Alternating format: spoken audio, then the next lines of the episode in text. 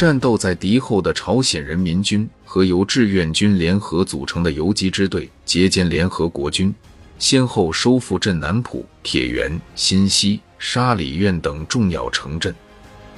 十二月六日，中朝军队收复平壤，并把联军赶回到三八线附近，初步扭转了朝鲜的战局。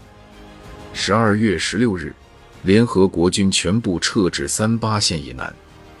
彭德怀考虑到南京过远，将增加以后作战困难，下令部队进至三八线以北，即停止追击。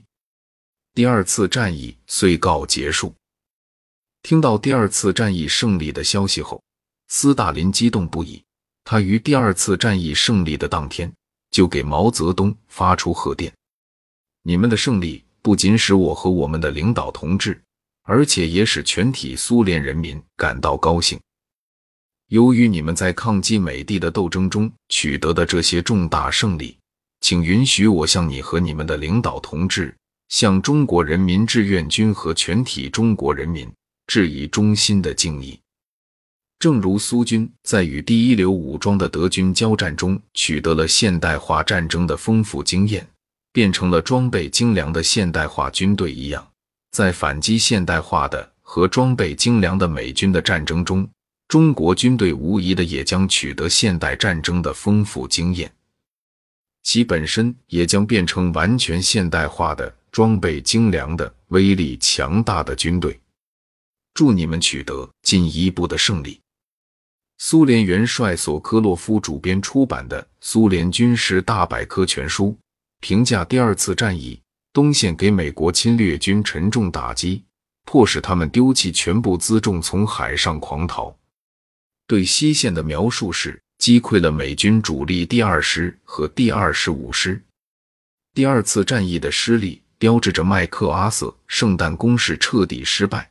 美联社和合众社痛声疾呼：“这是美国最黑暗的年月。”美国国会参众两院用尽污言秽语。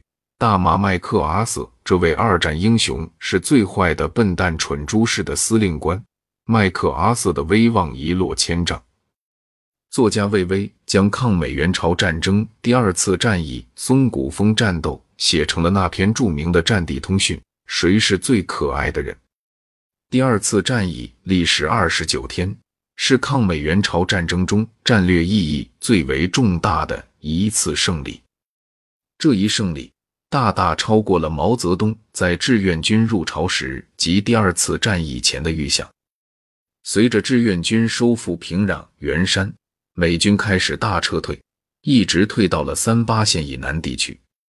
志愿军不但彻底粉碎了联合国军所发动的圣诞节攻势，而且将战线由清川江推至三八线，收复了三八线以北除襄阳外的全部领土。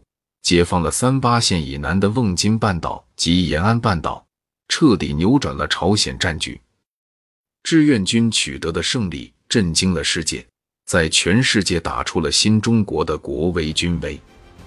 正如美国《纽约先驱论坛报》所称的，这是美国陆军史上最大的败绩，它打破了美军不可战胜的神话。在国际舞台上彻底改变了中华民族在近代一直落后挨打的形象。至此，再也没有人会认为中国的这支农民武装式的军队是一支可以轻易侮辱的力量了。